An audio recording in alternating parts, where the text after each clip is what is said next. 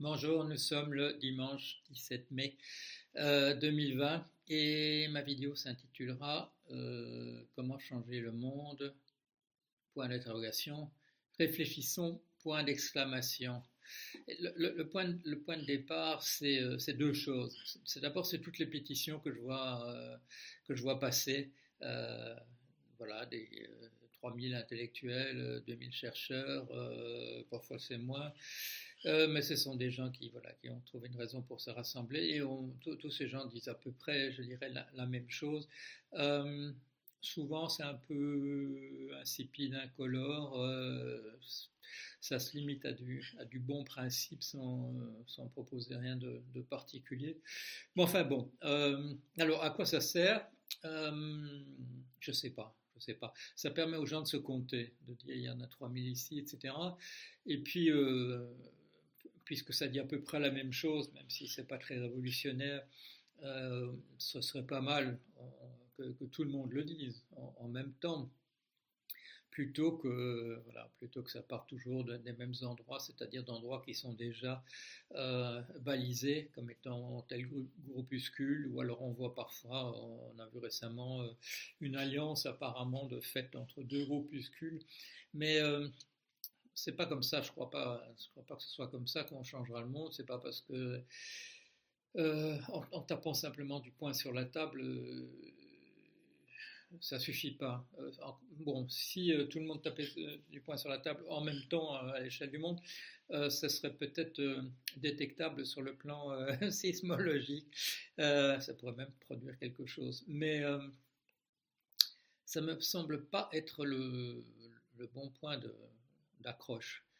Parce que bah, vous voyez, euh, déclaration du MEDEF, déclaration de l'Institut Montaigne, euh, ça souligne le fait que manifestement c'est pissé dans un violon, c'est complètement ignoré, euh, enfin ces efforts collectifs de, pétition est tout à fait ignoré à l'endroit où les choses se décident. Et ça c'est une, une chose bon, sur laquelle j'attire souvent l'attention quand on pose, pose la question, c'est une question rituelle dans les, dans les, euh, entretiens, euh, les interviews.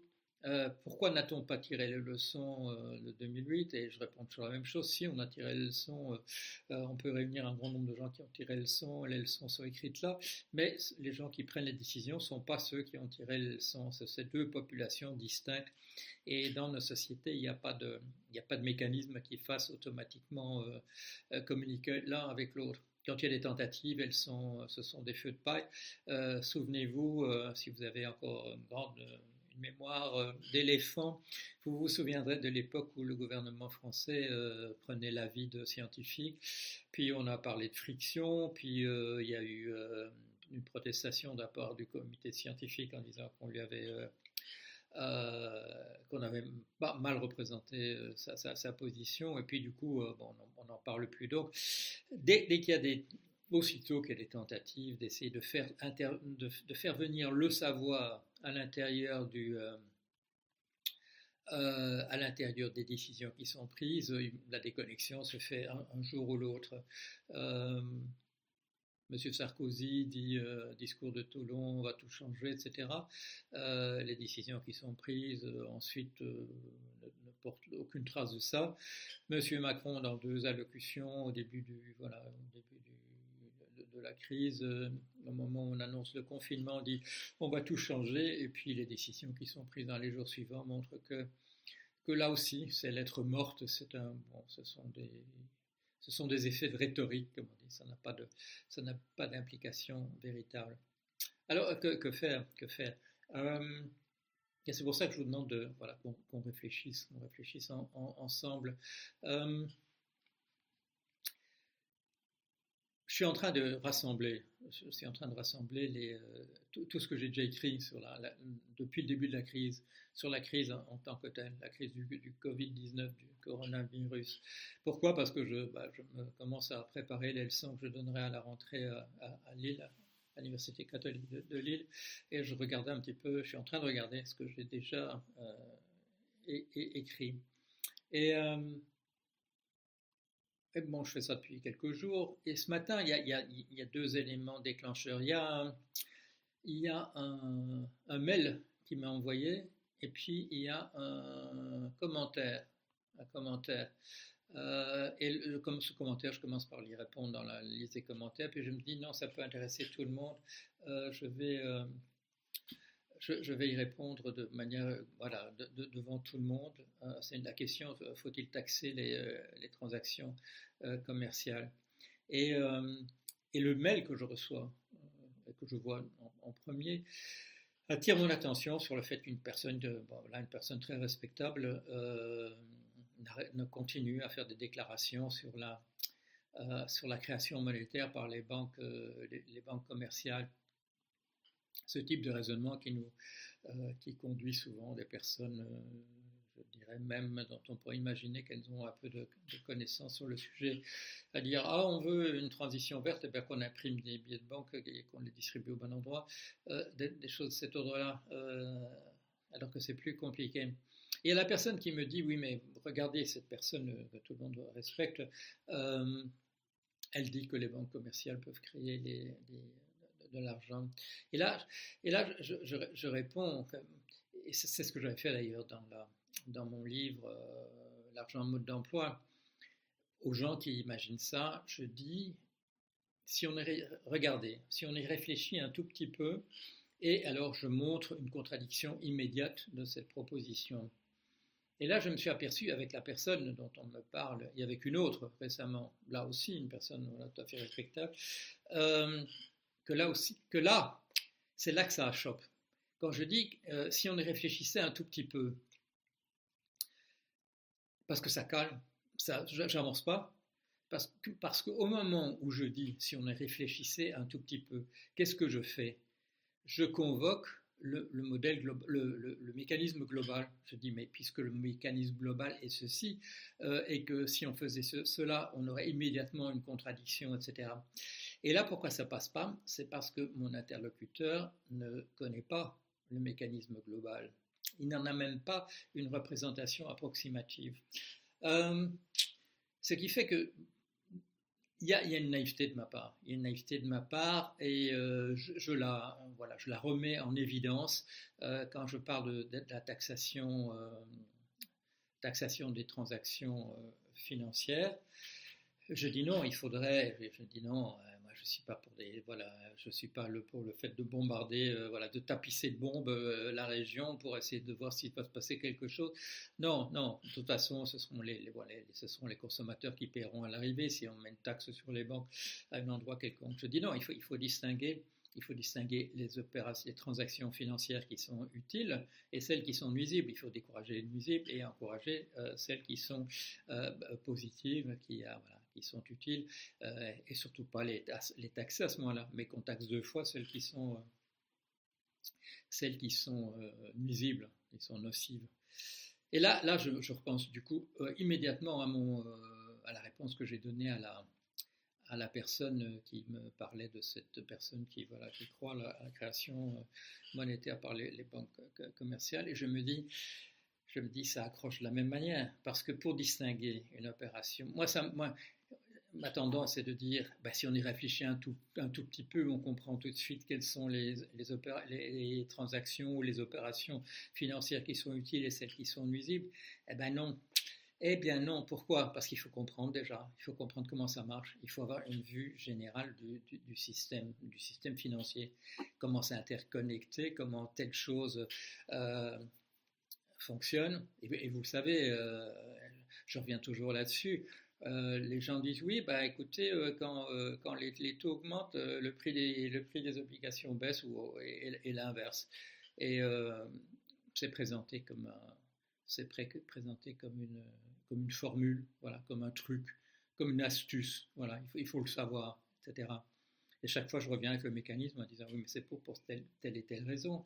Et ça ne porte pas sur les obligations qui sont déjà, ça ne porte que sur les obligations qui sont déjà en circulation, pas sur celles qu'on va créer, puisque c'est parce qu'on va les créer à un certain taux que les autres, etc. Euh, et là, bon, je fais encore un, pas en arrière. Au moment où je me dis ça, je me dis, mais où, où est-ce que toi tu as appris ça? Pourquoi est-ce que tu sais comment tout ça marche? Est-ce que, et, là, la réponse est immédiate. C'est pas en ayant lu des livres, ni même des articles. C'est parce que je l'ai trouvé sur le tas, sur le terrain. et que j'avais une formation, voilà, on m'avait appris d'autres domaines, on m'a appris la sociologie, on m'a appris l'anthropologie, j'avais appris les, mathématiques appliquées, euh, et, voilà. Et quand je me trouve dans la banque et que je me trouve devant un savoir oral des gens qui travaillent dans la banque, qui est un savoir tout à fait incomplet, parce que la plupart des gens dans la banque aussi travaillent simplement sur des formules apprises par cœur, avec, avec aucune notion de la manière dont le système fonctionne. Et là, c'est une série, je dirais, d'ébahissement de ma part, de perplexité. Voilà un type, beaucoup de respect, voilà un type travaille chez Wells Fargo, il, il, dirige la, section de, gestion du risque, c'est un, bon, un type brillant, etc. etc. Et puis, euh, il me dit un truc sur le, un, truc sur les, les, taux à terme, les taux forward. Et je, dis, non, euh, non. Et là, voilà, il me débite, il me sort euh, la, doc, la, c'est comment on appelle ça La doxa, la doxa, euh, l'opinion toute faite, l'opinion toute prête. Je dis oui, mais imagine bien, bon, alors si c'est un, voilà, c'est un prêt dans deux ans euh, euh, pour trois ans, donc, etc., etc., donc c'est pas une représentation de l'avenir, c'est euh, la représentation simplement de, voilà, c'est une décomposition des taux qui sont maintenant. Non, non, il y a une prévision là-dedans. Je dis quoi Où est-ce qu'elle est, ah, Non, bon, à l'infini, il, y a une prévision. comme ça retombe toujours finalement sur tout le monde le sait, tout le monde le sait, mais tout le monde, voilà, tout le monde se trompe. C'est l'expérience que j'ai aussi euh, dans les banques où, euh, quand je dis oui, mais écoutez, euh, voilà, je dis un type de KPMG, l'auditeur, je dis oui, écoutez, nous, vous savez bien, nous, on se trompe entièrement sur, sur ce modèle-là. Bon, il ne permet pas, il prévoit que les prix des maisons pourraient, pourraient baisser. Il me dit, ah, je vais aller voir dans les autres banques, et puis il revient, il dit, non, ne vous inquiétez pas. Je dis quoi, il est c'est pas qu'il n'est pas fou le modèle. Non, non, mais tout le monde utilise le même, ne vous inquiétez pas. Euh, alors j'assiste encore un peu, je dis oui, mais c'est un modèle de gestion du risque, il faudrait quand même qu'il marche. Non, non, non, non, tout le monde est, voilà, la concurrence parfaite joue, euh, voilà, on est tous, vous êtes tous au, même point. Ah vous êtes tous au même point avec un modèle faux. Voilà, c'est comme ça, voilà, c'est comme, comme ça que les gens, les gens raisonnent. Alors, euh, Qu'est-ce qu'on fait? Ben, On fait, euh, à ce moment-là, je, dirais, sur le plan individuel, on, écrit un livre, euh, on écrit un livre en expliquant comment ça marche vraiment de l'intérieur. Bon, alors le livre, il se vend allez, à, 5000 exemplaires. Euh, vous essayez depuis 10 ans de le faire traduire en anglais, ça intéresse absolument personne. Comment est-ce qu'on fait? Comment est-ce qu'on fait pour, pour, pour que le savoir, pour que le savoir augmente? D'abord, et, après, je, vous l'ai dit, une fois que tout le monde sait, tout le monde comprend comment ça marche, euh, on n'est encore nulle part puisqu'on est dans notre petit groupe, je dirais, de lecteurs, euh, voilà, de, spectateurs et de lecteurs du blog de Paul Jorian, c'est-à-dire de gens qui, euh, qui sont tous voilà, des, des, ingénieurs, des médecins, des, juristes de haut niveau, des, informaticiens, enfin, j'en passe, et, des meilleurs. Et on est là et on on discute. Et euh, est-ce que ça aura la moindre, est-ce que, la moindre personne qui décide de quelque chose euh, en tirera la moindre conséquence? Il n'y a aucune, garantie. Aucune garantie. Il faudrait qu'effectivement qu'il y ait un. C'est pas une question tellement de rapport de force, puisque je l'ai déjà évoqué avec euh, toutes ces pétitions, etc. Ce qu'il faudrait trouver, c'est le moyen. Il faudrait trouver un, un chenal qui fasse. Et il y a peut-être du rapport de force nécessaire derrière ça, bon, mais en arrière-plan qui fasse que les leçons tirées, les choses comprises, informent les décisions qui vont être prises par la, par la suite. Et euh, si on regarde l'histoire, si on regarde l'histoire, on, voit que ça se fait, mais ça se fait très très lentement. Ce sont des grands changements de paradigme. C'est euh, quand on regarde messieurs, euh, Copernic, euh, Tycho Brahe, Kepler, ça se fait pas du jour au lendemain. Ça se fait pas du jour au lendemain. Or, pour les trucs dont on parle ici, euh, vu les catastrophes qui se profilent à l'horizon et qui sont même déjà là, il faudrait qu'on aille beaucoup plus vite que ça aille beaucoup plus vite. Il faudrait que le savoir commence véritablement à informer les décisions qui sont prises. Et comme vous le savez, il y a toute une extrême droite, une extrême droite qui, mélange des positions politiques xénophobes avec un, mépris affiché pour, pour, la science ou pour la partie de la science qui ne les intéresse pas et euh, qui est lié à voilà, voilà climato-scepticisme, etc. Euh, un, raisonnement que j'avais dit là, de, qui est le suivant. Pourquoi est-ce que l'extrême droite rejette tout, discours scientifique, toute preuve scientifique? Ou quand il y a des gens d'extrême droite qui font de la, de la science, ils le font à, leur manière, à l'emporte-pièce. Euh, parce que c'est parce que les gens d'extrême droite disent, euh, les, euh, les, scientifiques disent la même chose que les gens d'en face les scientifiques disent la même chose que les gens de gauche. Et c'est pas considéré comme un argument en faveur, en faveur des, gens de gauche, non. Ça veut dire, ils sont, tous dans le même sac. Ils sont tous dans le même sac, euh, scientifiques et gens de gauche, c'est la même, même affaire. C'est des gens qui ne comprennent pas comment ça marche vraiment, que ce sont les un tel ou les, une telle qui sont responsables de tout, et, ainsi de suite. Alors, quand je dis réfléchissons, euh, tout ce que je viens de dire, c'est, euh, vous, le savez déjà, la partie réfléchissons, c'est euh, lançons une discussion sur, sur, sur ce qu'on peut voir comme être le point critique. Ça sert à rien qu'on accumule du savoir, c'est bon, c'est pas mal, et, autant que tant qu'à savoir comment ça marche, autant que le maximum de gens le, comprennent et, et, le sachent. Mais la question, la question n'est pas là. La question, c'est de, Comment faire que ces feux de paille qui disent euh, voilà maintenant on va faire ce que les scientifiques nous disent et que ça dure ça dure trois semaines euh, et encore quand je dis trois semaines c'était peut-être encore encore moins. Pourquoi que faudrait-il faire pour que ça pour que ça tienne? On connaît les obstacles. Les obstacles c'est souvent simplement euh, que que les gens qui ont été élus veulent être réélus la prochaine fois et pour, pour être réélus on sait bien il faut pas faire de vagues etc.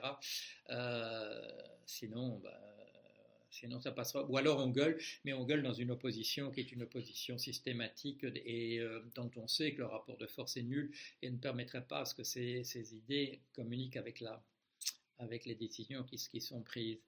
Euh, comment faire Comment faire pour que pour que ça passe? Ça passe parfois, hein, bon, euh, je vais prendre une année, l'année 2009. L'année 2009, pendant, pourquoi 2009, je dis ça comme ça, mais pendant 2009, on me demande mon avis on me demande mon avis sur toutes les questions euh, d'ordre financier, économique. Et euh, voilà. Le problème, le, problème pas là. Euh, pour le moment aussi, on me demande beaucoup mon avis. Bon, c'est sympathique, c'est très bien. Mais je ne suis pas plus confiant cette fois-ci sur le fait, quant au fait qu'on tiendra compte de ce que je dis. Ça paraît intéressant. on peut même se dire ici ou là que ça peut faire vendre des livres, mais ça ne fera pas encore changer le monde. Alors, voilà euh, la question que je pose.